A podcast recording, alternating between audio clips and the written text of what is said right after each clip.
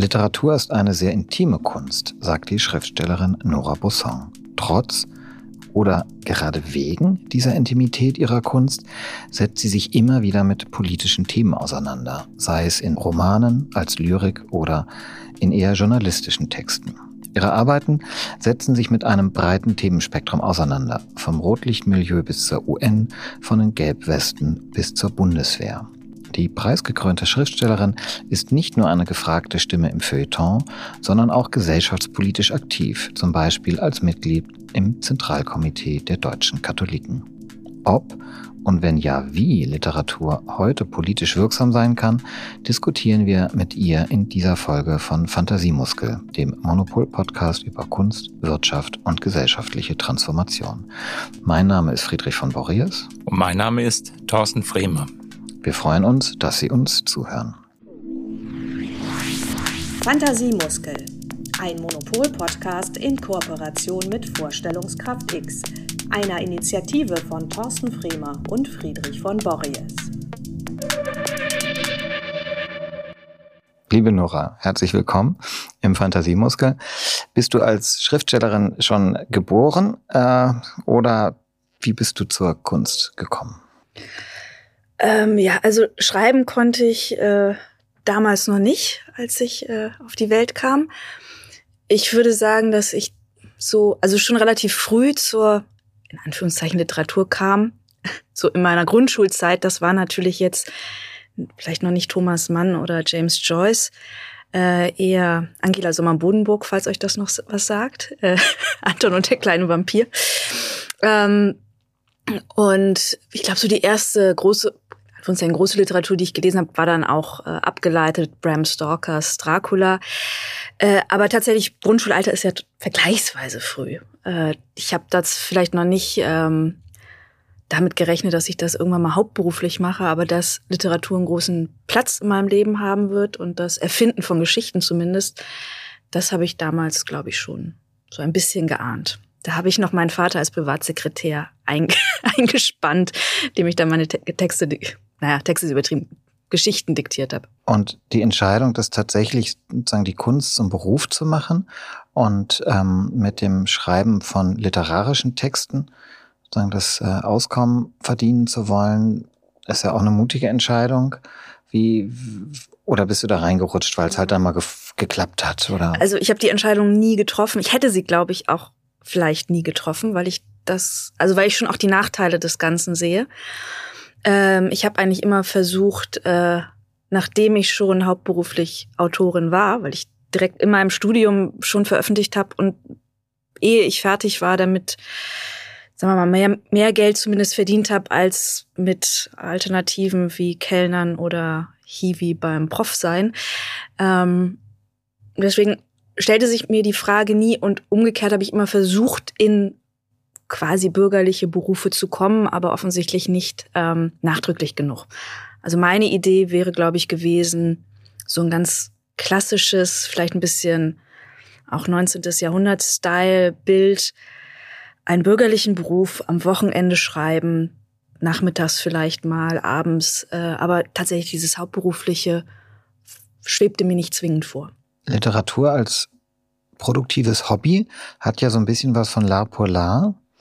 Ähm, jetzt bist du ja schon eine Schriftstellerin, die auch sozusagen Stellung bezieht.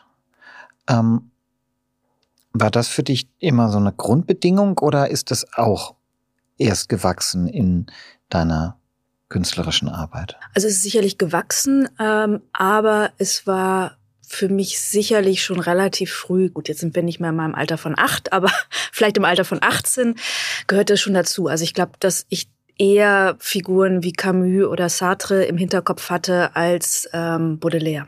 Auch wenn, ich weiß noch, dass mein allererster Freund, der hat mich, glaube ich, rumgekriegt, weil er mir Baudelaire-Gedichte vorgelesen hat. Also es hat mich schon auch, damit konnte man mir auch imponieren, aber tatsächlich hatte ich schon eher dieses engagierte Verständnis von Literatur und auch also es geht ja nicht nur darum, was man schreibt äh, und was man veröffentlicht, sondern auch, wofür man sich interessiert, womit man sich auseinandersetzt. Das heißt, selbst wenn ich nur ein äh, Blumengedicht schreibe, aber bestens vertraut bin mit ähm, außenpolitischen Themen beispielsweise oder womit auch immer, Internationalen Strafgerichtshof in Den Haag oder das nur als Beispiel. Ähm, das gehörte für mich dazu. Also ich wollte nicht äh, so, so, eine, so, eine, so eine Insel-Intelligenz ähm, zu sehr ausbilden. Wir sprechen ja hier über Kunst, Wirtschaft und Transformation. Was glaubst du, inwieweit du als Schriftstellerin oder überhaupt die Literatur oder überhaupt die Kunst gesellschaftlich Einfluss nehmen kann heute? Also ich glaube, was, was mir schon wichtig ist, ist vor allem auch die Grenzen zu sehen. Also man wird nicht mit Literatur, schon gar nicht mit Literatur alleine oder mit Kunst alleine die Welt verändern. Es sind kleine, ähm, es sind, es sind Räume, in denen wir über den Ist-Zustand gedanklich hinauswachsen können. Es, ist, es hat aber auch die Gefahr, verführerisch zu werden. Ähm, es hat die Gefahr, sich zu übernehmen und Menschen also dann eigentlich so eine Art Vorgaukeln, die Kunst könne wirklich etwas verändern und das kann auch durchaus negative Folgen haben. Also indem man einfach Menschen etwas verkauft, was man nicht einhalten kann. Und da wäre ich immer sehr, sehr vorsichtig. Ähm, das würde ich persönlich nicht wollen. Also ich weiß auch in meinen beispielsweise in Recherchen für vielleicht noch sogar mehr journalistische Arbeiten, aber auch sicherlich für den letzten Roman war ich ja auch in ähm, Kriegs- und Krisengebieten unterwegs. Und man muss sich, glaube ich, immer klar machen, dass man selbst dort einer gewissen Gefahr ausgesetzt ist, aber vor allem die Menschen, mit denen man spricht. Und wenn man sagt, okay, aber die Kunst ist größer, ich muss das jetzt aufschreiben, ich muss das äh, der europäischen Öffentlichkeit zeigen und sich über die Sicherheit und auch über die Unversehrtheit der Menschen, mit denen man spricht, hinwegsetzt, würde ich sagen, da wäre ich raus. Also das, das ginge für mich zu weit. Und deswegen, wie gesagt, würde ich auch immer auf die, würde ich auf die Grenzen der Kunst mehr achten, denn die können wir versehentlich oder willentlich überschreiten. Die, die Möglichkeiten und Weiten, an die kann man nur, auf die kann man hoffen. Aber ich glaube, die kann man nicht setzen und die kann man schon gar nicht erzwingen. Ja, und gleichzeitig hast du ja, oder habe ich in deinem neuesten Buch gelesen, beschwerst du dich ja auch so ein bisschen darüber, dass sich zu wenig eingemischt oder zu wenig kommentiert wird. Ne? Also du, du beschreibst ja auch so einen Rückzug eher ins Private oder das, was schon äh, politisch oder gesellschaftlich relevant ist, anfängt sich über Wohnen oder Immobilien. Ich, ich habe das Beispiel nicht mehr direkt im Kopf, aber wie, wie verträgt sich das? Also du forderst schon mehr, mehr Einmischung ein. Naja, wie gesagt, also wie ich es vorhin sagte, ist es, selbst wenn ich nur ein Blumengedicht schreiben würde, würde ich zumindest mir gegenüber abverlangen, dass ich mich nicht nur für die Blumen in meinem Vorgarten interessiere. Und das ist so etwas, also das ist so etwas, was hinter diesem Vorwurf ein bisschen steht oder was ich äh, zumindest beobachtet habe, eingeschränkt auf unsere Generation, also ihr seid ein bisschen älter als ich, aber ich nehme uns jetzt mal in eine Generation zusammen, äh, in denen, weil das möchte ich betonen, weil ich glaube, wenn man die Jüngeren anschaut, da gibt es gerade sehr viel Engagement. Ähm, und da habe ich schon beobachtet, dass so pff, in den späten Zwanzigern, man war vielleicht Anfang 20 noch mal auf einer Demo oder hat sich irgendwo engagiert und dann ließ es aber doch nach. Und ähm, es ist natürlich verständlich und ich glaube auch nicht, dass immer eine gesamte Gesellschaft von früh bis spät äh, das Gemeinwohl im Blick haben sollte. Man sollte es nicht so weit verlieren, dass man komplett dagegen handelt. Aber äh, dass man sich nur noch darum dreht, das wäre eine viel zu idealistische Vorstellung. Aber dieses sich komplett zurückziehen auf die eigenen Belange und dann, was mich wirklich wütend macht, aus diesen eigenen Belangen dann so zu tun, als wäre das ein gesamtgesellschaftliches Vorankommen, wenn man das nun erstreiten würde, anstatt einfach zu sagen, okay, das sind meine Interessen, das sind meine Partikularinteressen, für die trete ich ein, das ist mir total wichtig. Ähm, kann man meinetwegen machen, aber sozusagen die, diesen Mangel an gesamtgesellschaftlichem Engagement dadurch zu kaschieren, dass man einfach sich nur noch für die eigenen Interesse einsetzt. Das hat mich schon zumindest in meinem Umfeld und auch ein bisschen darüber hinaus ein bisschen verstimmt. Und da hätte ich mir gewünscht, dass wir vielleicht auch schon ein bisschen äh, bereiter gewesen wären, uns ähm, aktiv einzumischen, so wie das jetzt eben die Jüngeren tun. Auch wenn ich da sicherlich auch am ein oder anderen Engagement Zweifel habe oder Kritik habe. Aber dennoch sehe ich, dass da Leute sind, die wirklich für die Sachen einstehen. Du hast gerade gesprochen von den persönlichen Interessen, die einen vielleicht beim politischen Engagement antreiben. Ähm, mich würde dann nochmal interessieren, was dich antreibt, deine Themen zu finden, die ja sehr weit sind. Ähm, und das vielleicht auch verknüpfen mit der Frage, wie du dich ähm, sozusagen ökonomisch auch verstehst. Es gibt ja KünstlerInnen, die sich bewusst auch als Unternehmerinnen verstehen, auch in der Literatur. Und ähm, inwieweit spielt also die Frage, wie verkauft sich das, ähm, wie kommt das beim Publikum an, wie übersetze ich das, dass das verständlich ist oder eine Breite erreicht. Du bist ja auch Bestseller-Autorin. Wie schlägt sich das in deiner Arbeit nieder?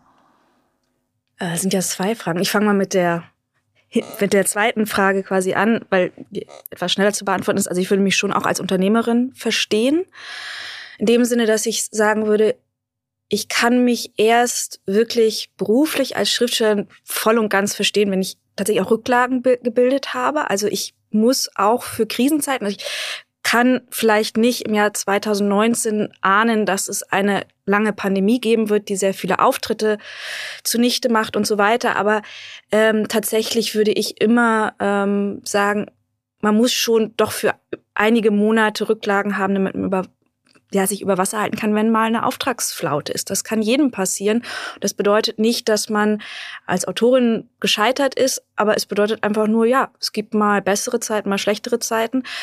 Und äh, sozusagen immer auf Kante zu leben ähm, und dann sehr laut sofort nach staatlicher Hilfe zu rufen, wenn man mal ähm, einen Monat vielleicht keine Auftritte hat da wäre ich, ich persönlich ein bisschen vorsichtig. Und das hat mich tatsächlich auch in der Corona-Pandemie bei einigen Kolleginnen und Kollegen ein bisschen verstimmt. Ich würde da immer Unterschiede machen zwischen denen, wo die Bühne wirklich das allererste ist, also Spoken Word, natürlich Musiker, Musikerinnen ist auch nochmal was anderes, aber Leute, die eigentlich wirklich vom Schreiben leben, wo sicherlich ähm, Lesungen ein wichtiger weiterer Baustein sind. Ähm, aber äh, ich, ich sehe dann doch, ich finde es wunderbar und ich finde es wichtig und ich finde es auch absolut richtig, dass staatlicherseits Künstlerinnen und Künstlern eben auch Schriftstellerinnen und Schriftstellern geholfen wurde und unterstützt wurde. Aber da war mir manchmal mh, hm, es ein bisschen zu die Forderung, dass sich staatlicherseits um alles gekümmert werden muss, war mir ein bisschen zu ähm, zu passiv. Also ich glaube, da hätte ich mir gewünscht, dass Leute mehr auch selbst kreativ werden, okay, was kann ich jetzt machen eigentlich? Also dann schreibe ich andere Formate und übrigens haben Literaturhäuser sehr, sehr viel und sehr schnell sich umorientiert und neue Formate gefunden, die gingen. Ähm, also das zu der Frage, äh, inwiefern ich mich als Unternehmerin verstehe. Natürlich spielt die Frage mit rein, ähm, wie ich mich verkaufe wie ich gelesen werde, das sind zwei unterschiedliche Fragen. Also ich glaube, es gibt Autorinnen und Autoren, die sich unglaublich gut verkaufen, die aber nicht so viel gelesen werden. Also ich schätze mal, dass der Turm von Uwe Tellkamp ähm, nicht ganz so oft gelesen wurde wie verschenkt. Es gibt Autoren, die sich nicht gut verkaufen, aber sehr viel gelesen werden, weil die irgendwie so unter der Hand äh, weitergegeben, weitergeliehen werden. Und die Frage ist natürlich auch, wen will man erreichen? Also ähm, sicherlich hat Sebastian Fitzek eine größere Leserschaft als ich. Gönne ich ihm, bin ich nicht neidisch drauf. Ich glaube, ich habe eine andere. Es mag Überschneidungen geben, es mag Leute geben, die meine und seine Bücher beide im Regal haben. Aber ähm, ich glaube, dass man ja zwischen an dem kleinen elitären Kreis von 400 Liebhabern, die diese Bücher kaufen. Und 400.000 gibt es ja eine ganz große Spannbreite. Und da kann man viele äh, neugierige Menschen erreichen, die, äh, in denen die Ideen aus den Büchern einfach weiterwirken. Und das finde ich vor allem wichtig. Und das ist ja nicht nur eine ökonomische Überlegung, sondern es ist natürlich auch eine, die die Frage nach Sendungsbewusstsein betrifft. Aber nochmal nachgehakt, was macht das mit deiner Arbeit? Äh, in dem aktuellen Buch beispielsweise ähm, orientiere ich mich einfach an anderen Autoren, als ich das vor oder stilistisch an anderen Autoren, als ich das äh, vor 15 Jahren vielleicht gemacht hätte. Ähm, Arno Schmidt ist jemand, der für mich sehr wichtig war. Äh, ich finde auch übrigens, dass der gar nicht so schwer zu lesen ist, wie manche behaupten. Aber natürlich ist klar, wenn ich wie Arno Schmidt schreiben würde, was auch nicht interessant ist, weil man will immer schreiben wie man selbst, aber würde ich sehr viele Leute links liegen lassen, weil die einfach äh, ja, weil die Zeit ist knapp, äh, man hat vielleicht auch nicht unbedingt fünf Semester Germanistik studiert, um überhaupt da so reinzukommen. Das heißt, wen möchte ich überhaupt mitnehmen, wie offen ist der Roman geschrieben. Und auch da finde ich wieder, gibt es, ein, gibt es eine große Spannbreite zwischen Literatur und einfacher Sprache. Ich habe mal bei so einem Projekt mitgemacht, was ich sinnvoll finde, was ich aber zu breit gedacht auch schwierig finde. Also wenn es darum geht, dass wir nur noch ganz einfach schreiben, damit bloß niemand überfordert ist, finde ich, hat Literatur auch ihr Ziel ein bisschen verfehlt. Dann kann ich niemandem mehr vorwerfen, dass er oder sie Netflix guckt, weil dann ist man vielleicht auch ein bisschen gelangweilt von dem, was man da vorgesetzt bekommt.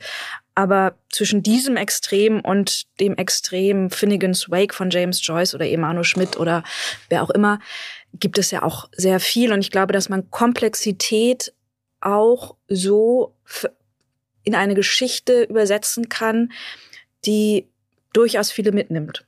Wie gesagt, vielleicht nicht, ähm, vielleicht nicht ganz so viele wie Sebastian Fitzek oder Rosamunde Pilcher, aber doch genügend Leute, dass man das Gefühl hat, ja, hat sich gelohnt, das, das zu erzählen. Ich würde gerne nochmal an einem Punkt ansetzen, den du gerade hattest, der wieder auf die Praxis oder die künstlerische Praxis geht und du gerade beschrieben hast, dass zum Beispiel in der Pandemie so viele schnell nach den Hilfen gerufen haben. Wir versuchen ja hier auch über das Thema Kunst und Wirtschaft und Transformation und wie können wir uns gegenseitig helfen, in diese, aus dieser schwierigen Lage herauszumanövrieren. Fehlt dann da das kreative, utopische Potenzial an der Stelle, erstmal drüber nachzudenken, wo man ja vielleicht auch denken würde, gerade die Kunst müsste doch schnell reagieren oder schnell kreative Wege finden. Ist das gerade verloren gegangen? Ähm, ist es stärker so der dystopische Blick, den gerade alle haben und, und müssen wir wieder das lernen? Oder wie würdest du das ähm, beurteilen? Die beiden Begriffe finde ich jetzt für diesen Fall bisschen zu groß, wobei ich dir insofern recht geben würde, dass ich glaube, dass momentan das dystopische Motiv sehr viel stärker gesamtgesellschaftlich herrscht und wirkt als das utopische. Also das utopische äh, hat eigentlich aus meiner Sicht das kann ich sagen, 1982 geboren bin, hat seit den 80ern ähm, nachgelassen. Das sozusagen weiß ich natürlich nicht mehr, weil ich damals so wahnsinnig viel Zeitung gelesen habe, sondern so, wenn man sich Texte von Leuten anschaut, die sich für vielleicht auch insbesondere linke Utopie interessiert haben und darüber nachgedacht haben. Das ähm, hat sicherlich nicht nur mit 89, 90 zu tun, also mit dem Zusammenbruch ähm, der äh, Sowjetunion und dem dortigen aus meiner Sicht sehr äh, fehlgegangenen utopischen äh, Potenzial, sondern auch mit einem Mangel an Ideen, wie eigentlich dieses Urspr diese ursprüngliche Idee ähm, der Arbeiterschaft, ganz klassisch gesagt, eine bessere Zukunft zu ermöglichen, transformiert werden konnte in eine neue Fragestellung. Denn es war ja auch schon in den 80ern nicht mehr so, dass die Arbeiterklasse so aussah wie 1890 hm, oder 1910. Das ist das eine. Und darauf, finde ich, hat bis heute eigentlich, ähm, gibt es bis heute nicht wirklich richtig überzeugende Antworten. Schon gar nicht bei der SPD, aber auch nicht hundertprozentig bei Denkerinnen und Denkern oder Schriftstellerinnen, Schrift Künstlerinnen und Künstlern drumherum. Also da gibt's interessante Ansätze, wo auch Dinge aufgenommen werden, aber so ganz rund scheint mir das alles noch nicht zu sein und bricht dann doch wieder entweder in identitätspolitische Partikularinteressen oder wieder ein bisschen so nostalgisch fällt man dann in die 50er Jahre dann doch wieder zurück. Und ähm, das, was tatsächlich in der Pandemiezeit, finde ich, gefehlt hat, war ja der Mut, neue Wege zu bestreiten. Das, also utopisch finde ich da noch ein bisschen zu groß gesagt, das ist eine Nummer kleiner äh, aber auch das kreative Potenzial. Und das äh, ist natürlich schon auffällig, wenn gerade äh, Schriftstellerinnen und Schriftsteller, die ja eigentlich ähm, für Kreativität ähm, bekannt sind und die damit arbeiten und das sehr stark ausgeprägt haben, äh, dann was ihr eigenes Lebensumfeld angeht, ähm, das doch zurückstellen und lieber viel, viel Sicherheit haben wollen. Und ich glaube, das hat auch was mit einer äh, allgemeinen Wirtschaftsskepsis zu tun, also die Wirtschaft als das Böse. Ähm, ökonomische Prozesse sind per se böse, Kapitalismus ist per se böse und was, was dann alles so ein bisschen in einen Topf geworfen wird, wo mehr unterschieden wird, ja, welche Formen kapitalistischer Ökonomie reden wir denn eigentlich gerade? Reden wir über den Wild West Kapitalismus, reden wir über den ordoliberal strukturierten Kapitalismus und so weiter und so fort, über den Kapitalismus chinesischer Couleur. Also da fehlt mir auch manchmal so ein bisschen Blick über die eigenen ähm, äh, Disziplinsgrenzen hinaus und eine große Skepsis, was, was Themen anbelangt, die da nicht mehr im ganz engen Sinne ähm, literarische Vorstellungskraft sind. Wo kommen die Utopien, die wir brauchen, denn her dann in Zukunft? Denn es ist ja wahrscheinlich unbestritten, dass wir relativ schnell welche brauchen, wenn man zum Beispiel den jetzt nur mal auf den Klimawandel fokussiert und da vielleicht auch auf die die Wirtschaft die Waren produziert, aber doch auch global gesehen überall mehr der Welt entnimmt, als, als man darf. Und da braucht es ja irgendwo ein Umdenken, wahrscheinlich auch eine Utopie. Ganz sicher. Ich glaube vor allem, ich, also wenn, wenn Klimawandel ist natürlich das, äh, das schlagende, ähm, ähm, oder was ist schlagende, aber das Thema, an dem man es wirklich am allerbesten zeigt, weil das auch das Thema ist, was diese ganze dystopische ähm, Energie mobilisiert hat. Ähm, tatsächlich noch stärker, als es aktuell die Kriegssituation in Europa tut. Äh, war natürlich auch vorher schon. Und ich glaube, dass das Dystopische ja seinen Zweck hatte. Erstmal überhaupt Menschen zu mobilisieren. Ein Thema, was über Jahrzehnte immer äh, ganz weit hinten auf die Tagesordnung gesetzt wurde, so dass man es immer in die nächste Sitzung vertagt hat. Leider war es dann irgendwann beim St. Nimmerleinstag immer noch nicht Tagesordnungspunkt eins. Das heißt, dafür brauchte es eine, ein Verständnis der Dringlichkeit. Und da ist natürlich das Dystopische erstmal das Naheliegendere. Das, was ich kritisch sehe an diesem Dystopischen ist, ähm, dass es uns auch ein bisschen vor die Entscheidung stellt, entweder alles abbrechen oder in eine totale Ohnmacht fallen. Also paralysieren kann es auch wirken. Oder wirklich äh, in eine Form der radikalen Zerstörung, die ich nicht mehr äh, gutheißen kann. Also wenn man darüber nachdenkt, äh, demokratische Strukturen abzuschaffen zugunsten einer klimafreundlicheren Politik, glaube ich erstens nicht, dass es zielführend ist. Ich glaube, das kann man ja auch in wenig demokratischen Ländern sehen, dass die nicht unbedingt die Vorreiter sind. Aber ich finde auch, dass das ein Preis ist, den wir gar nicht mitbedenken sollten. Also ähm, sowas wie bürgerliche Freiheiten und damit meine ich jetzt sicherlich nicht Tempo 130 auf der Autobahn, sondern äh, oder eben schneller als Tempo 130. Ähm, wenn man die aufgibt, dann ist man sehr schnell in einem sehr dunklen Bereich und da möchte ich definitiv nicht hin und da werde ich mich immer dafür einsetzen, dass wir da auch gesamtgesellschaftlich nicht hinkommen.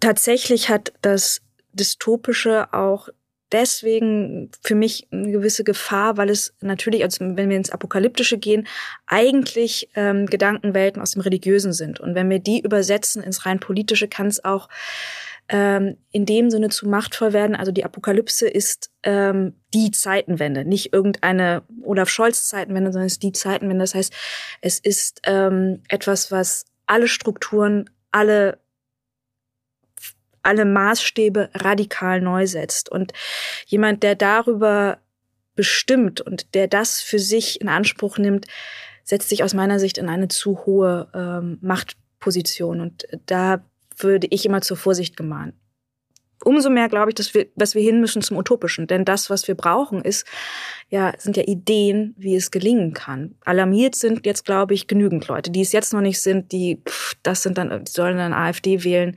Ich glaube, die, ähm, die werden, ähm, das ist bedauerlich um diese, um diese Leute, aber ähm, ich glaube, man kann mit denen, die alarmiert sind, das jetzt angehen. Demokratie und Religion sind zwei Stichworte, auf die ich gerne noch eingehen würde. Der Soziologe Hartmut Rosa hat gerade einen kurzen Text veröffentlicht ähm, zum, zur Frage, ob Demokratie Religion braucht. Und er kommt auch da zum Schluss, ja. Im Religi Titel ja schon, oder? Kommt schon im Titel äh, zu diesem Schluss und führt es dann weiter aus. Ähm, du selber bist ja auch aktive Katholikin.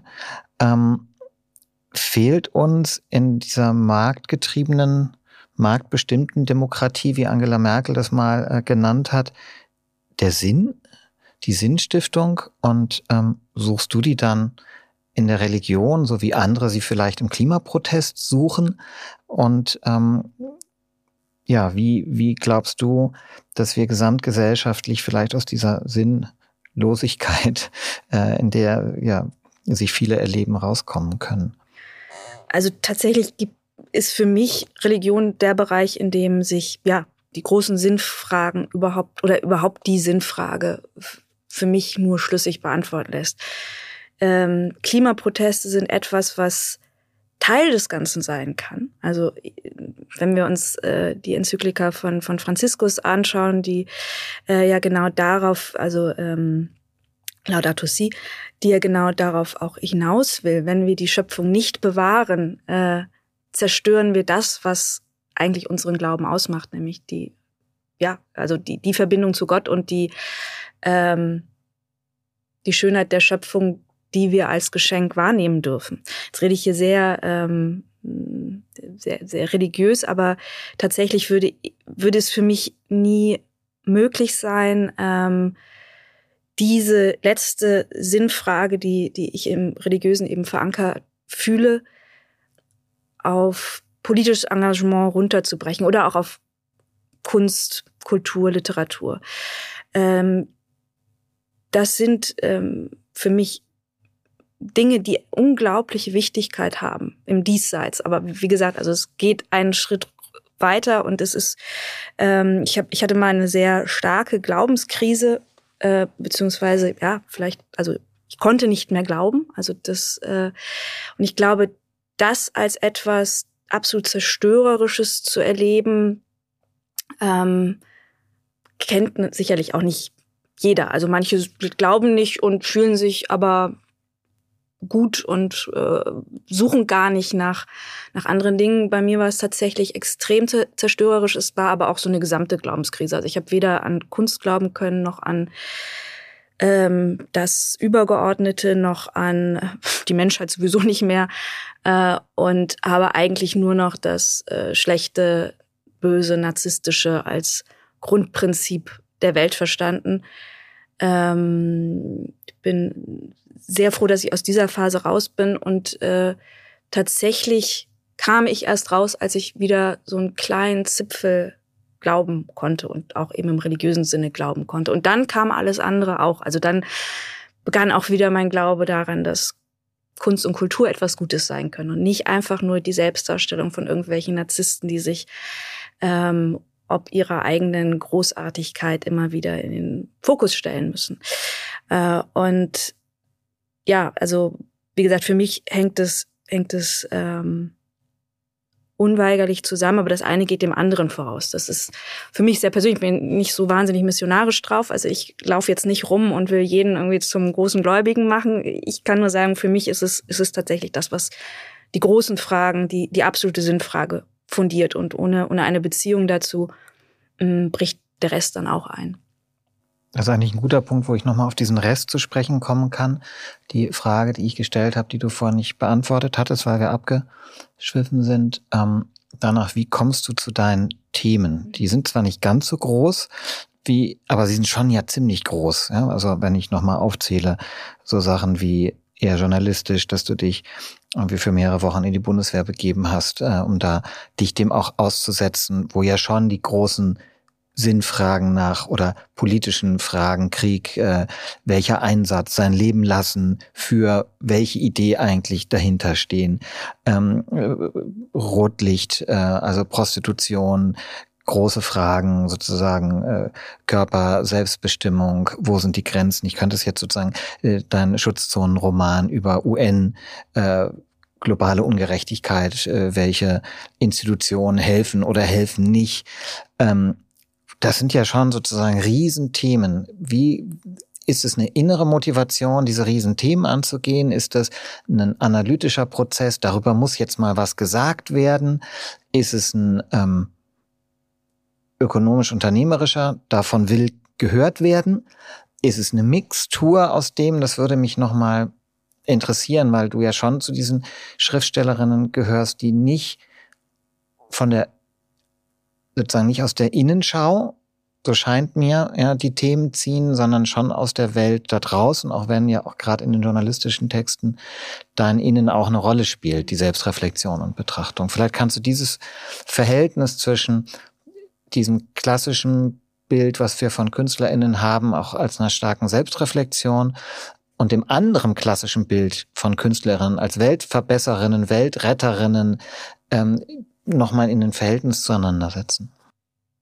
Also ökonomische Überlegungen sind da tatsächlich sekundär erstmal. Ich glaube, sonst hätte ich auch nicht über Burundi geschrieben, sondern äh, ich weiß nicht, über etwas anderes, das äh, ähm, ein, ein Roman, der zum Teil über die ähm, Aufarbeitung der ähm, des Genozids in Burundi ähm, handelt, dass das in Deutschland erstmal nicht das Thema ist, wo alle sagen, hey, ja, jetzt auf in den Buchladen. Das ist ja schon klar. Ähm, es ist eine innere Motivation. Es ist sicherlich auch das, was du sagst, so dieses, ja, darüber finde ich, vielleicht nicht darüber muss man schreiben, sondern ich finde nichts. Warum gibt es da so wenig zu? Das kann doch nicht sein. Also setze ich mich dran und äh, versuche entweder ein Thema, was unterrepräsentiert ist, äh, zu lancieren oder eine Perspektive, die mir zu fehlen scheint bei einem Thema, was vielleicht schon vielfach bearbeitet worden ist. Und ähm, tatsächlich geht für mich die ähm, die Introspektion und die Auseinandersetzung, Selbstreflexion absolut zusammen mit dem die Welt reinholen.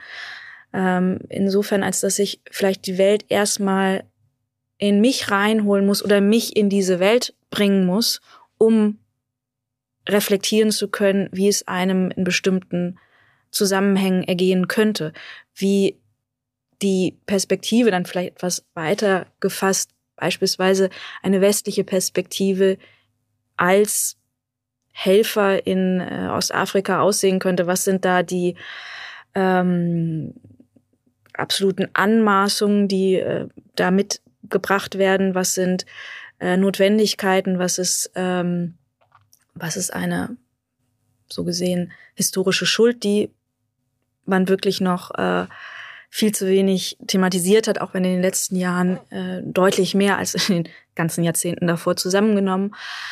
Äh, und ich glaube, dass dieses, dieses, diese Dynamik, also dieses ähm, Zusammenspiel von Blick hinaus und Introspektion für mich das, das Wesentliche ist. Also ich könnte jetzt, glaube ich, auch nicht nur, ähm, also mich überhaupt nicht selbst reflektierend in so einen Prozess einbringen, sondern sozusagen nur von außen beschreiben. Das würde mich auch nicht interessieren und ich glaube auch, dass es das, was du ganz am Anfang zitiert hast, diese Intimität, die Literatur sein kann, dass es die große Stärke ist.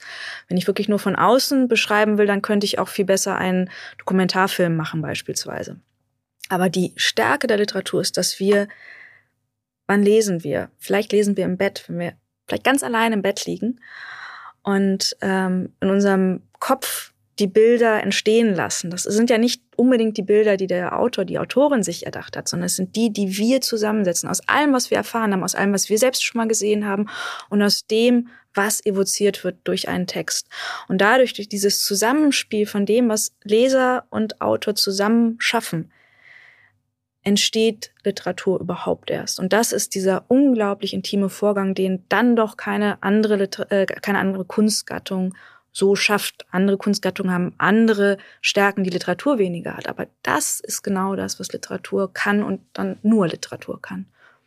Ich würde gerne abschließend das Thema nochmal rausnehmen und nochmal auf das Demokratische äh, zurückkommen, weil wenn wir uns auch um die Gesellschaft und um die Krise, der sich vielleicht die Demokratie gerade befindet, auf jeden Fall beobachten wir das ja, dass der nicht mehr alles zugetraut wird. Was wäre aus deiner Analyse gerade dein Tipp, auch wie kann die Kunst da vielleicht helfen, äh, sozusagen mehr Verständnis für die demokratischen Institutionen und Prozesse aufzubringen und gleichzeitig auch auf unser Thema, das Wirtschaftliche nochmal, die Unternehmen, denen wird ja auch häufig vorgeworfen, noch sehr autokratisch oder hierarchisch ähm, aufgestellt zu sein. Braucht man das, um, um sozusagen in die Zukunft gemeinsam zu gehen, auch da mehr Demokratie oder demokratischere Großunternehmen oder was ist, ähm, also Was glaub, wäre dein Tipp? Naja, äh, transparente Hierarchien äh, aus meiner Sicht immer von Vorteil, also auch flachere Hierarchien. Sie müssen ja nicht flach wie ein Blatt Papier sein, aber äh, wobei ich da auch ähm, kann sich Kunst, der Kunst- und Kulturbetrieb auch selbst an die Nase fassen, denn sehr viel autokratischer als viele Unternehmen sind äh, beispielsweise Theater. Äh, und da ist ähm, der Prozess doch noch etwas langsam, soweit ich das mitbekommen habe. Ähm, tatsächlich, äh, ich tue mich ein bisschen schwer mit so allzu pädagogischen äh, Dingen. Also wenn, wenn jetzt Literaturen. Hm? Du darfst utopisch denken. Da utopisch denken. Also ich, ich wünsche mir jetzt nicht so, so einen pädagogischen äh, Roman, der uns beibringt, wie wir richtig wählen gehen. Ähm, Literatur muss eher, also natürlich viel eher Fragen stellen und uns zum Nachdenken bringen. Ich glaube, wenn das Literatur klug macht und uns auch herausfordert. Und das heißt auch vielleicht nicht immer so total politisch korrekt sein. Man kann auch mal Grenzen überschreiten. Man muss es nicht geschmacklos und pietätlos machen. Ähm, aber wenn wir in zu engen Spuren laufen, dann verlieren wir auch unsere Fähigkeit, wirklich Neues zu denken und es auch von Dingen abzustoßen. Gleichzeitig, ähm, ja, antidemokratisch sollte sie nicht sein und damit meine ich nicht nur von rechts, sondern auch von links. Also ähm, und ich möchte überhaupt nicht antidemokratische Tendenzen von rechts kleinreden, wenn ich darauf hinweise, dass es die einfach auch von links gibt. Und von rechts sind sie aktuell sehr bedrohlich, wenn wir nach Brasilien aktuell schauen, wo es ungefähr eine Wiederholung dessen gab, was wir in den Vereinigten Staaten schon hatten. Also die Anhänger eines abgewählten Präsidenten plötzlich mit Gewalt versuchen, äh, so eine Art Putsch zu schaffen. Wir haben äh, in Deutschland gerade erst eine Razzia gegen Reichsbürger gehabt. Also da ist sehr viel Fantasie vorhanden. Die haben ihren Fantasiemuskel gut durchtrainiert. Äh, das heißt, Fantasie alleine bringt uns noch nicht äh, unbedingt, zumindest nicht in eine Welt, die ich mir wünschen würde, in der Demokratie und Rechtsstaatlichkeit gut funktionieren.